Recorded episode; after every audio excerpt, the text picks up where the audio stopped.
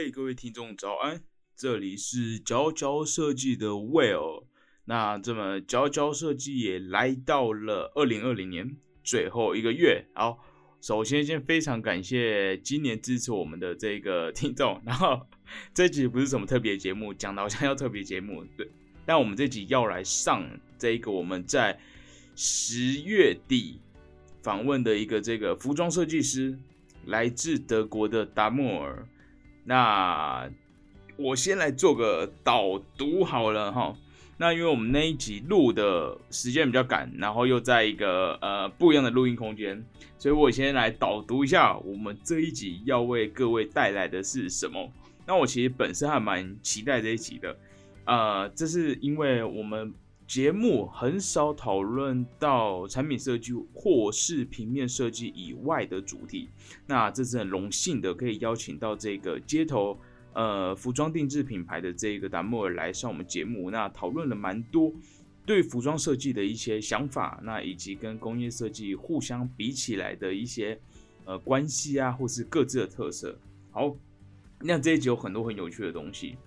就像一开始我其实对服装设计的想法是我不懂怎么衣服可以贵成这样，但是我觉得这边很有趣，是跟达摩有讨论到说，其实站在产品设计师的角度，产品设计师可能会花好几万甚至到十万去买一台电脑，那可能身边他也会有很多可能戴森啊，或是嗯比较便宜的可能是正负零吧，但反正产品设计师可能会花很多钱在一般人。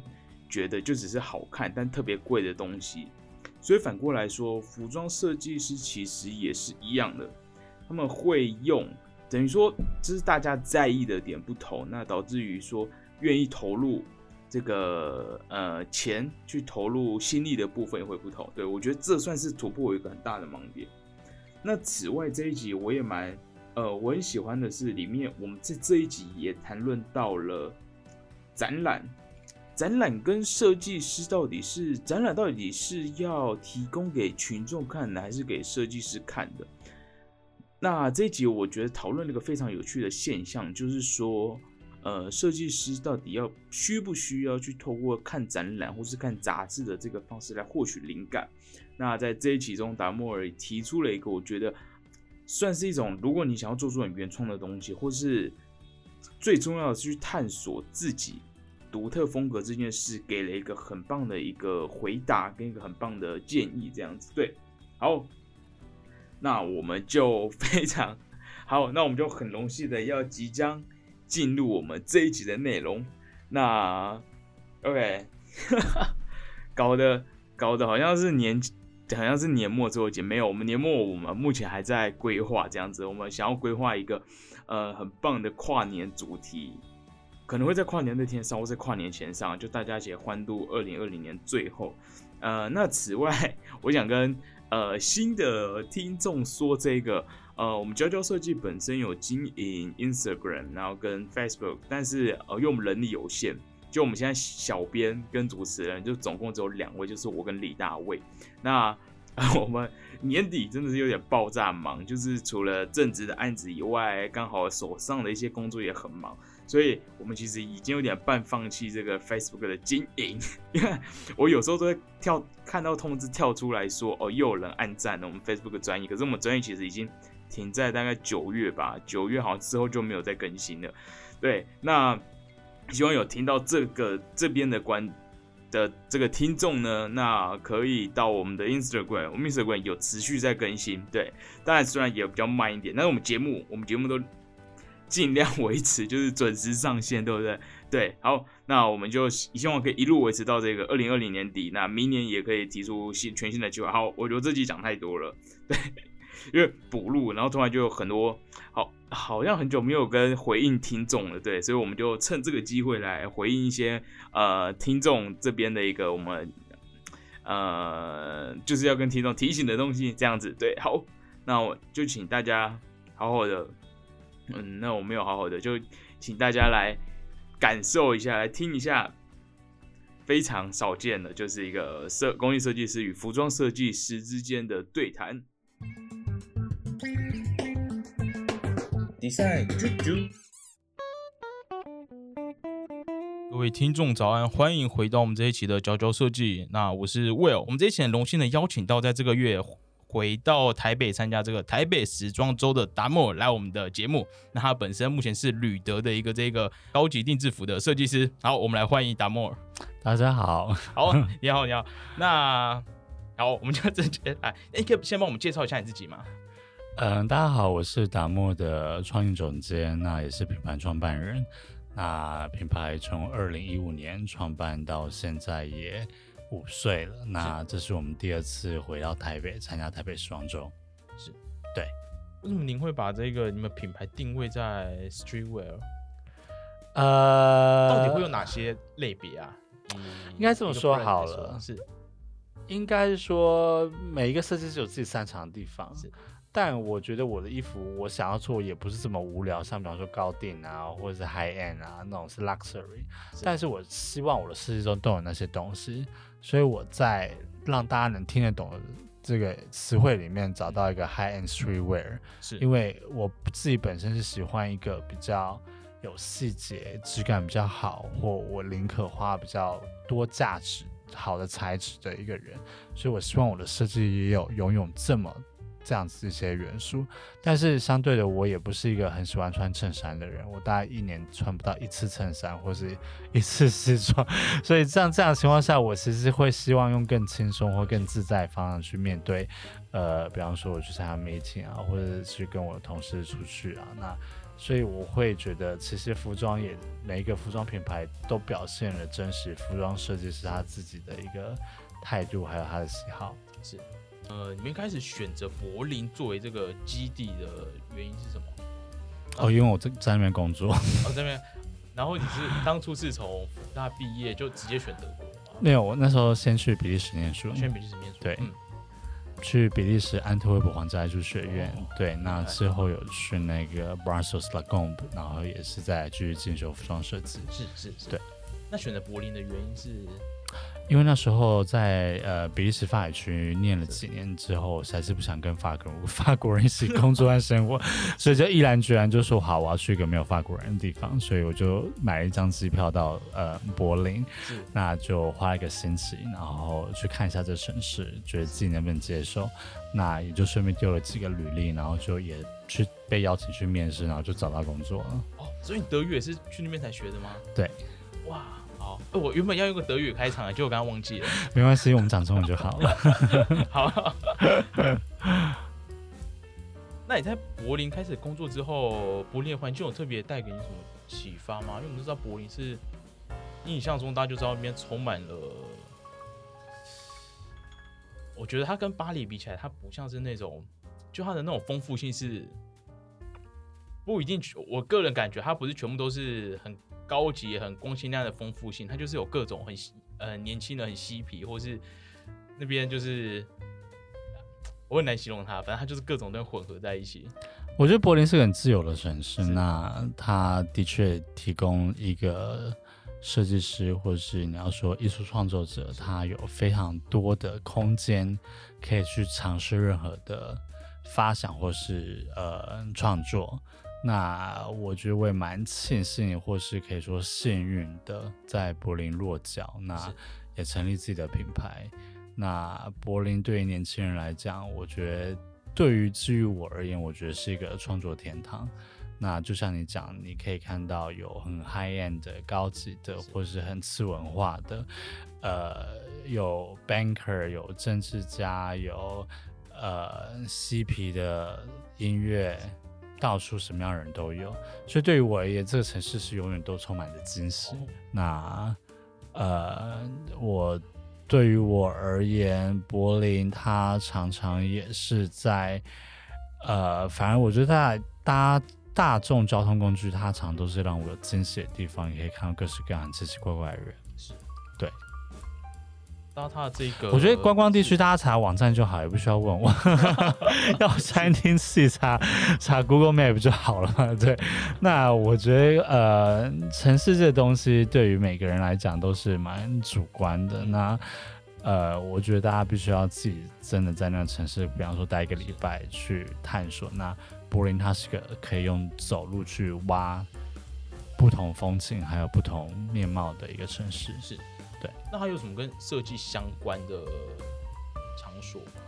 有，比方说它 Bauhaus Museum，然后比方说 National Gallery，然后呃 Bahnhof 那个 Hamburg Bahnhof Museum，其实柏林蛮多艺术馆，比方说嗯 Boras Bunker Museum，然后或是呃 Further，它很多 private museum 其实蛮有名的。哦，对，它比方说 Berlin Art Week 是。也也都有，其实对哎、它官方的话也有一个那个嘛，我记得是博物馆岛吧？对 Museum Island 我觉得稍微有点无聊啦，就是很 classic 这样。对对对对对对，其实我觉得设计它其实不一定，对于我来讲未必一定要去看展览，但是。是我觉得在未来的五年到十年，其实生活才是我们更需要去关注的一个地方。因为你如果没有办法理解生活，你只能理解展览上面的东西，那其实你能看东西都太狭隘，因为你的观赏者他其实不是住在展览间是，是是。那别人他看到的历程或他看到的呃想象或他自己的经验，为病人套用在你自己的身上，所以我都蛮建议，比方说像我实习生，我都说，这是你们应该用你们自己的呃眼睛去看这个世界的不同，用你自己的方式去感受，而不是去看其他人怎么做，因为其他人怎么做是那他是他的选择，但你自己的选择又是什么选择？是，对。那其实这一集我觉得非常的紧张，因为我们节目一直以来都是以工业设计为背景。像我本人，其实我觉得我对服装超不熟。虽然我目前我是实践毕业的，那我们其实有服装设计系，那有些朋友是读服设的。那我对时装周最接近的，我好像有参加过两次实践的他们自己的那个毕业毕业展，对，所以没有很熟悉。加上我我个人可能崇尚贾博士那一套，就是我会一样的 T 恤、一样衬衫买大概五件到七件，然后每天就会穿一模一样到公司。嗯 对，我基本上不会改变。嗯，那我很好奇，服装设计师私下会怎么样穿衣服啊？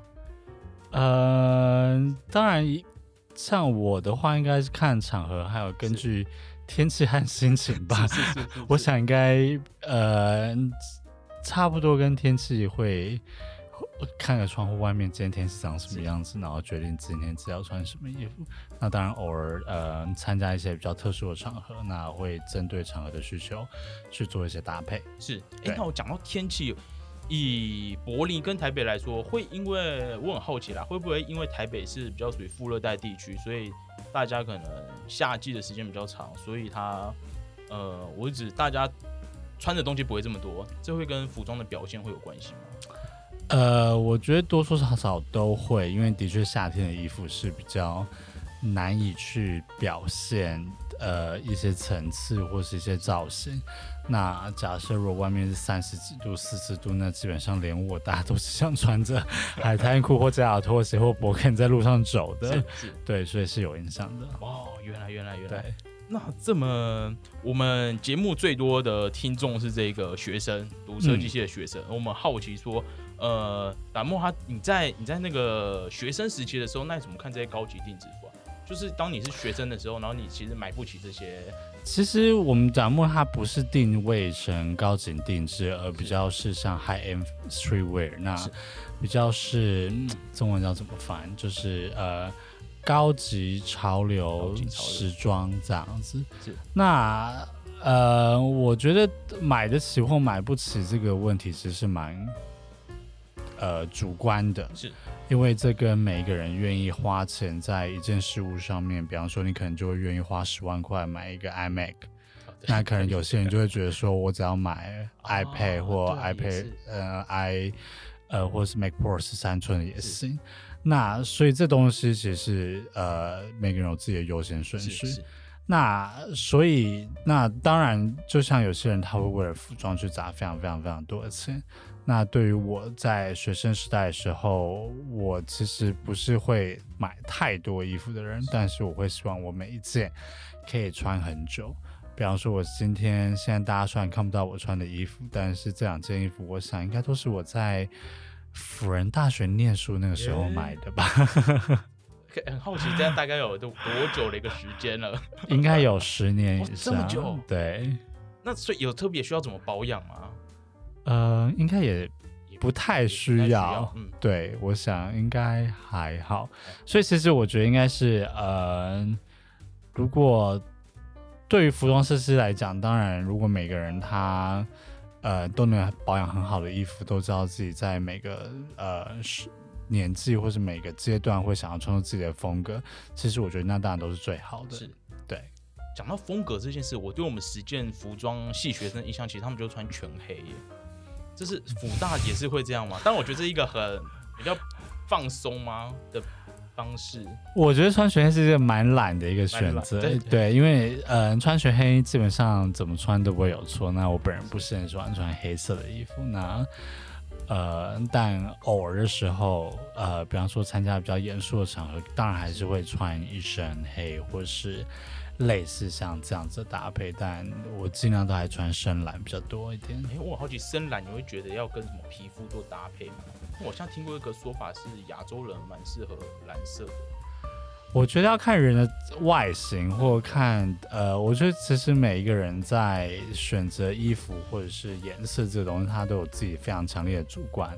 那我觉得自己舒不舒服，有没有喜欢那样子的感觉，我觉得那是最重要的。今天不管你要穿全黑或全深蓝，那我相信基本的美学的一个概念。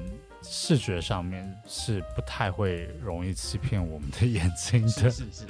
对。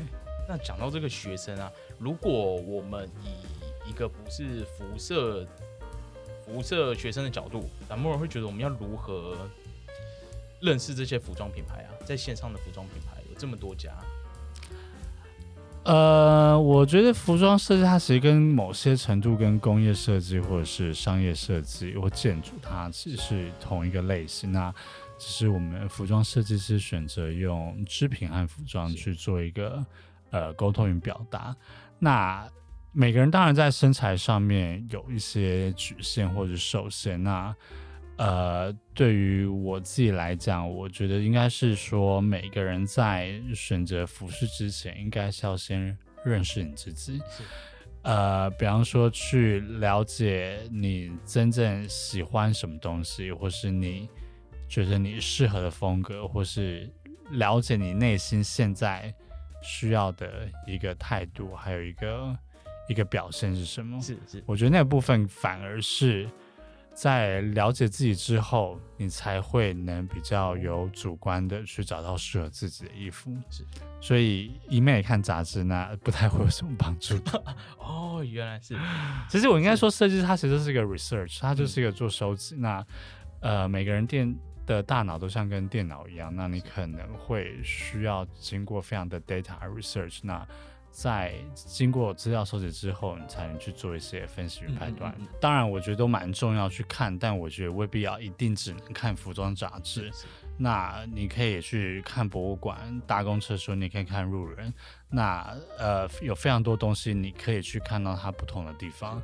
那只是时装杂志，它必须还是要去呈现它的主题是是 focus 在呃风尚或者是潮流这一块，或者所谓的商业植入。基本上我基本上我什么都看。是是，哎、对我记得我们以前在实践的老师，他就坚坚持从来不看设计类的书籍或杂志，他觉得那样他自己的本人本身的风格会被影响。呃，我的确是不会特别去看时装杂志。现在，因为呃，如果我觉得一个设计师如果到一个比较成熟的阶段，他就会跳跃所谓的模仿的那个阶段，他其实会直接很很容易去走到一个举一反三，看着自己的品牌，还有跟你的消费者去做更深入的沟通。嗯那看着别人设计师做什么，通常应该不会找到灵感。除非在学生阶段临摹大师作品这样的一个方式嘛。应该是说，有时候看别人怎么做，说啊，原来看说，哎，原来别人也可以这样做，但还是回到一个问题，说你自己品牌的定位，别人这样做会成功，但不代表你这样做就会成功啊。是，对，所以我觉得那个差距还是还是有的。那别人有那样的资源，那你有吗？那我觉得那个东西也是大家需要去思考。比方说，他用那都是真金白银的什么真皮啊，什么一码布有几百欧之类，那 你用的可能是呃通化街的或者什么呃迪化街 永乐市场的 布一码两三百块，那你觉得那质感有没有办法达到像照片上这种美？那这就是实际上还是会去考量了。对，啊，那对于学生或是比较呃，比方说大学生好，他们可能还在学习模仿的阶段，我倒觉得那是呃没有关系的。哎，那讲到这个品牌经营，在台湾或是整整个世界说。上来说，因为我觉得台湾以我大学毕业的同学，好像真的变服装设计师的不多。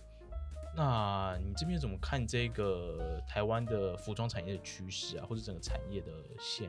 的话，我觉得现在服装设计都很难吧？现在服装设计师就要全才啊，你就要又能又能车又能缝又能打扮，又要会管公司，又要会管人，又要会造型，然后可能自己长得也不能太丑，又不能太胖，就是就是 要一个全方位艺人，就是现在的服装设计师的一个一个一个概念。对，是挺难的，我觉得。对，就在台湾的环境真的。或者说环台湾环境是怎样的一个现况？如果我们这个大学生毕业之后，他们怎么做他们的职业这个抉择？这样？嗯，我觉得我脱离台湾太久了，所以比较难给予现在的学生一个。我觉得当然大家还要找寻自己，就是如何起码不会饿死吧。我觉得这还是最基本。那你说环境，当然我觉得环境是蛮重要，但。有的时候你没有那个环境，那你能不能自己创造出一个环境出来？我觉得那个也是，呃，在新的服装设计、新的 generation，它必须要去挑战的。因为有的时候，就像常常我们常言道，就是山不转路转，路转人转。那有时候我觉得也不能总归没有那个环境。那如果真的就没这环境的时候，难道你不能自己创造一个环境出来吗？那我觉得这个也是。呃，我会给下一个 generation，如果想要做服装设计的人的一个忠告，就是，呃，与其抱怨没有这个市场，没有这个环境，是，那是否能想想，那你能创造出什么样的呃环境，还有需求？是，那这也是你的功力。嗯嗯嗯，对。哎，讲到这环境，服装产业有在。有在讨论集资这件事情吗？因为在产品设计集资算是近年来很热门的一个方式，对。但服装好像顶多，好像看到有些包包有学生会这样做这样。我个人觉得集资那种包包那应该不算服装设计，那比较算工业设计吧。对，它就是很机能性啊。这服装其实很难用这样的角度去切入嘛。因为我觉得服装是非常 personal 的一件事情，我觉得它没有像工业设计一样可以这么客观。那服装更多的时候，它是一个很情绪化的一个表现。它这个设计是在这个当下这个 moment，他看这世界的角度，或他认为他想要生出来的产品是这个样子。那相对工业设计，它可以比较多带入更多机能性的东西。是，但服装设计除了机能性之外，它还有更多跟人之间的关系，因为它是穿在身上。它代表一个人的过去的历史背景，他未来的憧憬，他的肤色，他在社会上面他自对自己的期许，或是他在于工作他的阶级，他必须要表现出来的态度，或是一些呃气场。好了，那这些东西是非常复杂的人性的一些纠结，应该这样说。那在这样的情况下，其实可能没有办法达到这么 personal 或克制化的一个需求。比方说，你集资好，你集资是一个 T 恤要干嘛？T 恤不就两个袖子、一个领口、一个下摆嘛？那那每个人身材不一样，就是 S 到，就是其实服装其实没有意义，原因你只能卖基本款。那基本款那就买 Net 就好了。对，了解了解。哎，你已经回台湾多久了？我知道你好像花两个礼拜先隔离嘛。对，两个礼拜先隔离，所以其实差不多就三十天。三只放出来三四天？呃，没有，我这次回来台湾三十天。对。然后明天晚上就回柏林了。哇，好赶的行程！我很好奇，台湾会相对来说比较居家感吗？居家，你指居家是指大家出门不会特别需要装扮自己，好像会比较 casual 一点，然后很放松的感觉。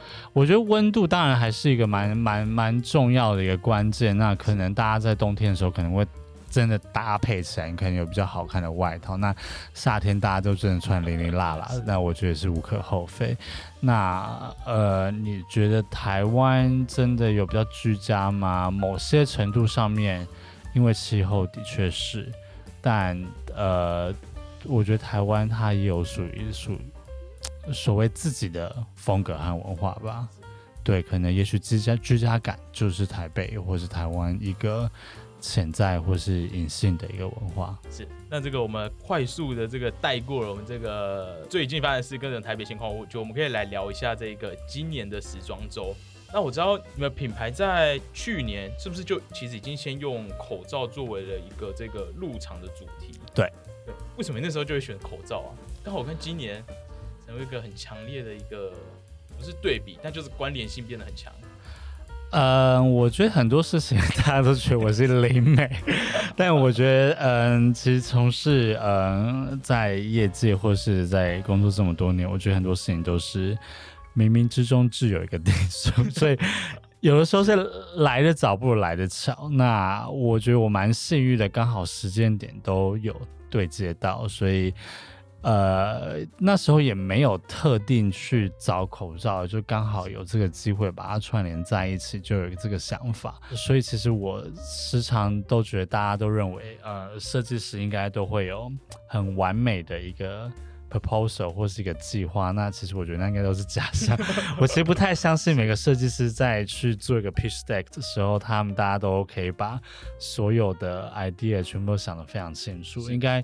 蛮多时候也都是见招拆招，就是随着过程中再去做一些调整，这样子。是是，对，很精彩。去年那然后今年做的主题是这个旅行嘛，对不对？对，是跟这个防呃，它其实我们想把它定位成旅行衣的概念，那没有特别想要扯到医疗或防卫衣，但其实你说穿它那材质就是跟医院他们护士还有手术室使用的嗯 P E Two 的防卫衣是同一个类型的。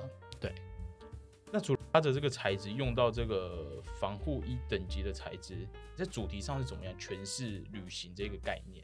其实旅行对我来讲，就是一个人与人在寻找某一个过程，或是需要做一件事情，或到一个目的地，它是需要一个移动的一个范围。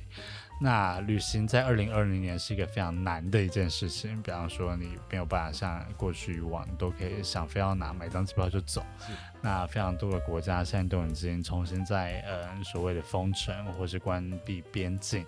那基本上政府也不太鼓励你要再飞到比方说重灾区。那所以旅行这个概念对于大家其实现在是像奢侈品。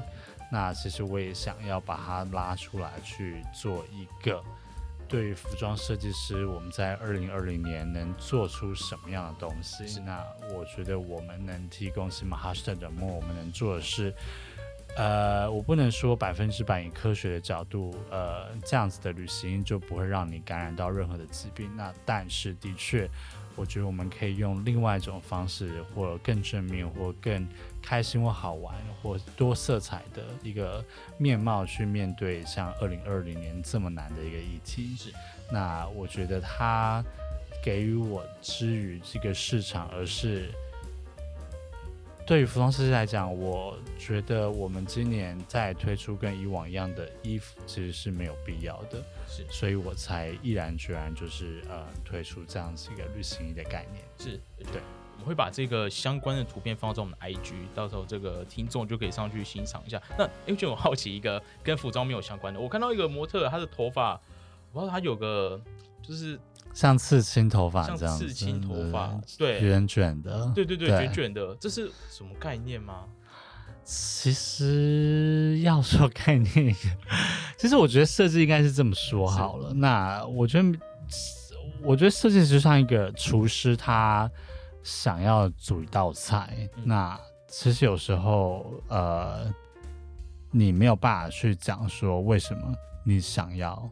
这样做，我觉得那东西很多时候是，你要说天分也可以，你要说靠经验累积也是可以，你说靠当下美感美感的一些方法去判断也是可以。所以其实当下对于我来讲，呃，我觉得这样的一个妆法设计，其实，在旅行中的确你不可能，除非你用超强发胶，就是二十小时都不会塌那一种，其实很容易就是会披头散发。哇，说的也没错。所以我希望在整个妆法让。大家模特看到的那个态度感觉就是，我就跟 model 讲说，你现在就想象你就你的你现在已经在 boarding，差不多快 boarding 结束了，但是你又要非常的优雅，又要竞走的方式去走到你的 gate，那能不能走到就看你走的速度快不快，但你又不能用跑的，是这样的一个概念。哇，好酷！是，那我好奇你回去会穿你们自己家的衣服回去吗？有，明天会，我明天会先帮大家试验一下，就是我们自己家的产品 O 不 OK？感觉过什么消毒的时候蛮方便的，因为它是防水嘛，然后就是对又蛮透气的样子。呃，它其实不透气，因为防护透气是呃概念，其实就是不透气。那哦，当然，以目前现在这个阶段，我们以这样最一个嗯直接明白的方式跟大家见面。那未来在呃下一季或衍生品的时候，我们也会去往不同更多嗯像接触 C 端的方式，比方说有透气啊、吸湿排汗这样类型去去往那个方向去着手。了解了解了解，在时装周要处理怎样的工作啊？从是先把你的作品运来，然后模特也是找台湾，呃，对，我们这次是跟呃一零娱乐就是合作这样子。那呃，应该说每一次的时装周，我们都会用不同的方式去去做操作。当然，它其实是一个一个一个一个计划的一个案子，对我们来讲。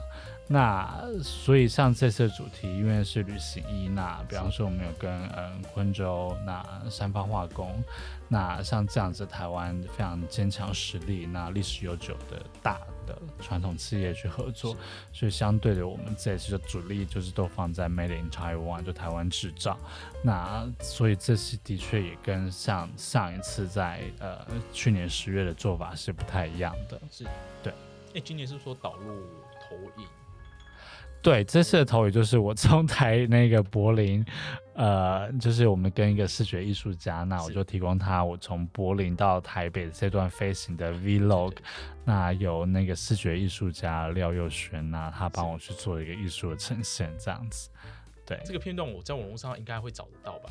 对你其实如果看我们在 YouTube 的，就是台北时装周他发官方 YouTube 的那个影片的话，你会可以看到它的背景。是不是，那其实就是给大家一个对于不能出国的一个期待或一个想象空间。对，所以回柏林就立刻又在两个礼拜耶。呃，我好像回柏林不用隔离的样子，哦因为台湾算低风险国家，是是是，对，对。所以我还蛮幸运的，不然再过两个礼拜实在是哦对啊。对，讲到这，我想问一个很很特别的问题。我知道你们的品牌好像没有特别出饰品，对不对？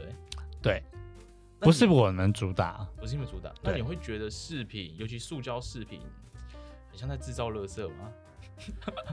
呃，我觉得塑胶饰品对我而言，我没有特别喜欢用塑胶的东西，因为我觉得塑胶它以物质材料来讲，它过几年就会黄掉了，所以我本身没有太喜欢用这样子的东西。如果走在台北街头看到这么多那种年轻妹妹们会去的店，会觉得受不了吗？我自己觉得啦，因为有时候可能假假设经过忠孝东路或是西门町，会有很多那种塑胶小饰包包、品、塑胶包包，啊然后什么耳环什么的，我想说对哇，为什么要做这些塑胶垃圾带在身上？就是说很好奇饰品跟这种制造垃圾之间的关系，我觉得塑胶它其实如果做得好的话，它其实也是也是有好的东西。那只是那当然，因为比方说像工业设计来讲，塑胶它的确是一个比较便宜的东西嘛。对对对对，那我觉得它锁定的族群当然就是以学生为主，那学生也你不可能叫每个学生都去买真金白银，所以我觉得大家也可以体谅。我觉得对于我来讲是，呃，在年轻人阶段必须要去不断去尝试。哦，是，对，那以塑胶来尝试，我觉得他们可能未必过一段时间之后就就也不喜欢塑胶，还是有可能。是，对，所以尝试还是会比起这种呃材质或是价格选择来的重要。在风格上的话，应该是说，当你没有这么多资金的时候，你要用一些比较不同的方式去找到更丰富的呈现方法。那比方说是自己小的时候，当然也没有这么多钱，现在也没有钱，那也不是说自己有多少钱。那当然，比方说你就会去去排列那个顺序，就是说你到底要投资在这件事情上面，你愿意花多少钱？但那东西是会随着价值观去做调整的。不然我问你问题好了，好，那你觉得服装设计是什么？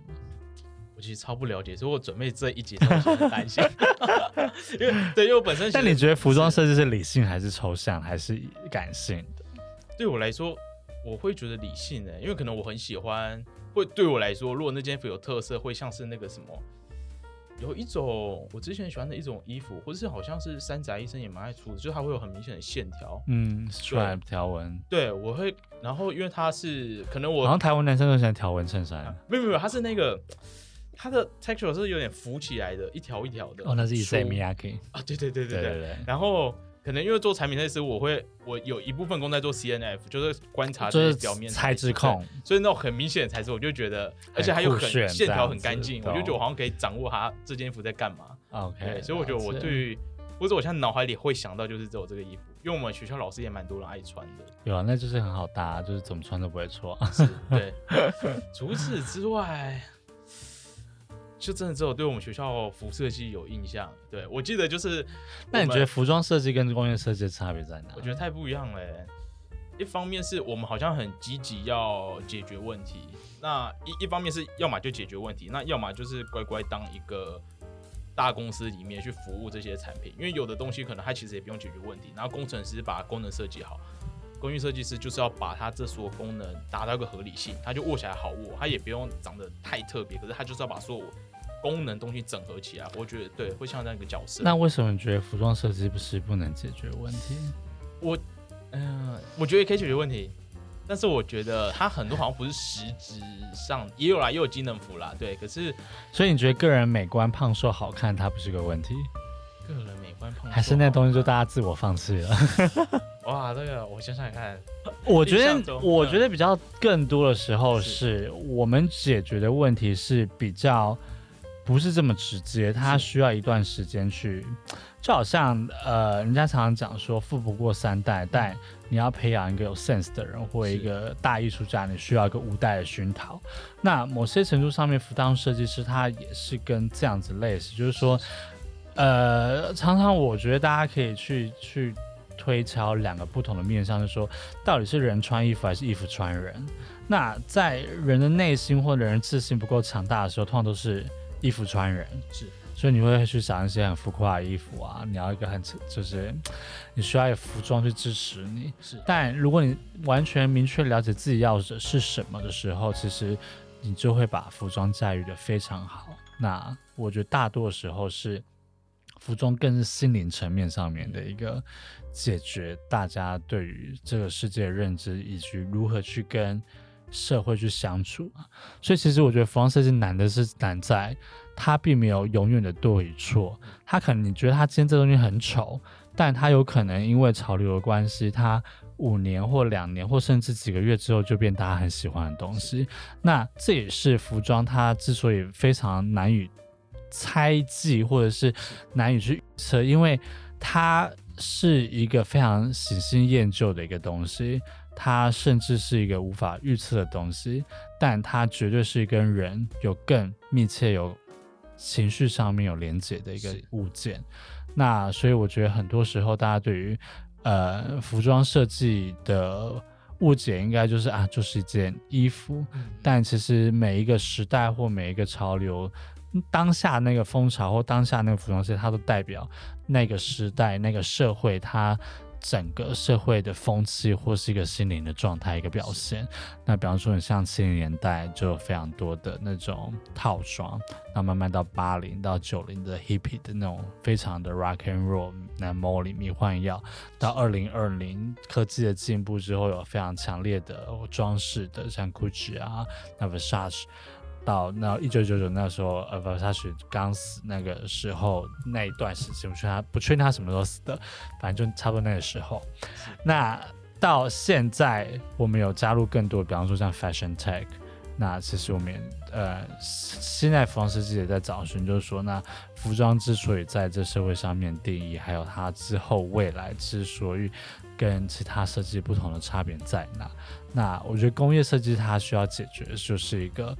呃，机能性或是更多时候是呃，比方说产品那样类东西，但我觉得在未来的工业设计也不可能就只单单的做产品，是。因为你这产品如果不够好看、不够硬、不够当代符合大家想要的东西，它还是会被归类成它就是一个无聊的 sample 或一个样品。对，所以说，其实你说工业设计也好，织品设计或服装设计也好，那这些设计它其实最后都要找寻到一个它能不能代表一个当代的语言。是，那不然到最后它其实就只是一个冷冰冰的一个物件。对，所以其实服装某些程度上面也是在去找寻，就是说对于人类在每一年的状态，或是对于关于社会一些变化。大家心里的反应上，我们能不能跟到那样的脚步？比方说，大家现在都非常喜欢运动的时候，那你总不能一直推西装吧？就就大家都要去健身房，你推西装怎么搞？那是不是这样子的 lifestyle，它就会渐渐影响到我们的服装设计？比方说，大家就喜欢现在就搭一个。呃，牛仔裤配个西装外套，加个球鞋，然后觉得自己很 hippy 之类什么之类。那其实它都是反映了一个当下生活的态度。那大家会觉得说，哎，我这样穿搭是更符合现在的生活方式。那当然，某些时候需要不同场合，你会更需要，嗯，找到自己去看待这个社会的一个。面向就是说，你要是跟着大家，还是说你永远都会去找寻更适合或更不一样的声音？那我觉得这也是服装设计它常常可以比工业设计来讲更容易做的部分，因为我们可以做更个体化的东西，我们可以针对一个人或一个客户或一个案子，但工业设计往往它必须要一个比较大的规模或相对较多的数量，所以你没有办法，比方说真的就。林子今天做一个克制化的一个汤匙，那东西可能会被那个老板杀死。对，那你可能就自己，可能就自己去割木木木汤匙，这样可以。对，对。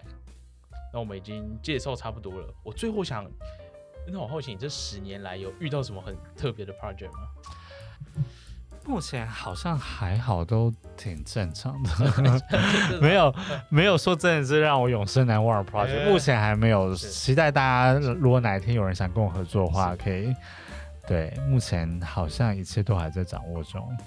服装设计其实到呃现在这个年代去发展，它其实已经不是传统的只是做服装的一个表现，那只是大家认为服装它都是一个最容易入门单手，的确，但服装设计它其实可以做非常不同的一个转换，比方说造型，比方说形象规划，或是比方说跨界合作，那去做呃。呃，branding 的整合是那工业设计师常常都很冰很冷，你们就是需要我们让你们变得比较欢乐一点。是，对对，相较起来，相较起来，至少硬体都。就是比较硬邦邦啊，对啊，你那 f i p Star 总是总归一句，就还是要找一些比较好玩的人，比方说在 YouTube 毛团才能玩出个新花样，不然你 f i p Star 一直在出那些东西也是很蛮无聊。就是你知道现在生意这么难做，你总是要去做一些跨界嘛。那所以我觉得其实服装设计在某些程度上面，其实就跟工业设计师，那我们也有的时候可能去跟车子合作啊，去跟呃一些不同产业，比方说像我们去年有跟 Jägermeister。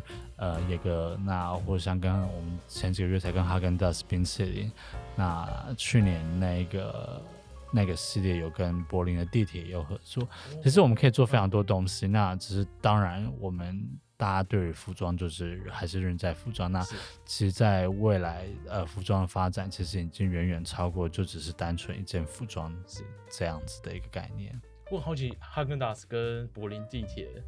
分别是做什么内容？哈根达斯，呃，哈根达斯，我们其实就他就做一个专案，那我们就是为他那个冰淇淋去的口味去做一个发想，去设置一个口味吗？对对对，我们是不那个 strawberry cheesecake，就是用那个感觉去做了一个适合那个案子的一个一个一个 set up 这样子。那跟柏林地铁那时候，我们就是嗯做了在在地铁找。模特儿就是 Who is next model in underground 的概念，对对对，所以我们就跟 B V G 合作，那时候就待两天，在每天中午再待两三个小时，在那个 Hosenta Plus 还有那个 Asana Plus 去找，说哎，有谁觉得可以当 model 的？然后找到，对对对，我们就找了大概十二个吧，那十二个去海选，然后 B V G 的那个呃 Instagram 就会去海选这十二个 model，拿六个可以。初胜，是然后就大家去选这样子，那最后选六个之后就上了我们柏林时装周的 runway 这样子是。这么的品牌里面，企划的职位，企划人很多吗？那企划现在很重要吗？没有，目前计划就主要还是我。还是你，对所以你要负责找这些合作？其实也不会，就是我觉得其实像比嗯方说我，应该说我们品牌我们自己在做的时候，我们每一次都希望是用一个嗯不一样的方式来做服装设计，所以我们都会希望说可以把服装设计做成更多元的面貌。那所以在做这些专案的时候，或做这些合作的时候，我都会希望说，能不能让一些更能让大家产生共鸣的一些合作案，能把我的主题做得更好。因为我觉得在做沟通，它其实就像一场球，就是我们在做接球的游戏。我如果丢太高，你也接不到啊。嗯嗯所以我必须要做一些辅助工具来让你把球接到，不然我就输了。哇，这些合作案听起来很有趣，我以前没有想过有这些案子。对我们其实做蛮多合作案，那也希望未来如果台湾的一些厂商听到我这段聊那个谈话这么有趣，也欢迎直接跟我们联络。而且而且我们会把这个相关资讯对放在我们的 Instagram 上面，欢迎大家对来联络这样子。好，好，那我们今天这个内容差不多，我们很谢谢达莫今天来参，在这个他这个来台北时装周的这一段期间来参加我们的节目。好，谢谢，谢谢大谢家，谢谢大家，下次见。好。当熊熊 tag，等一下，还能是那阿本，我超想去我那个德国超市打工，因为我是觉得这个当胸胸 tag，我觉得很好听哎，就它有个节奏，还能是那 talk。大家还还是只有我这样觉得吗？就它有个节奏哎，呃，训要下去，然后咻它当熊勋还是分开吧。哎、我因为听到我都觉得他们真的当咻，然后会连着，然后咻它再上来，换会分开。对 不对？好。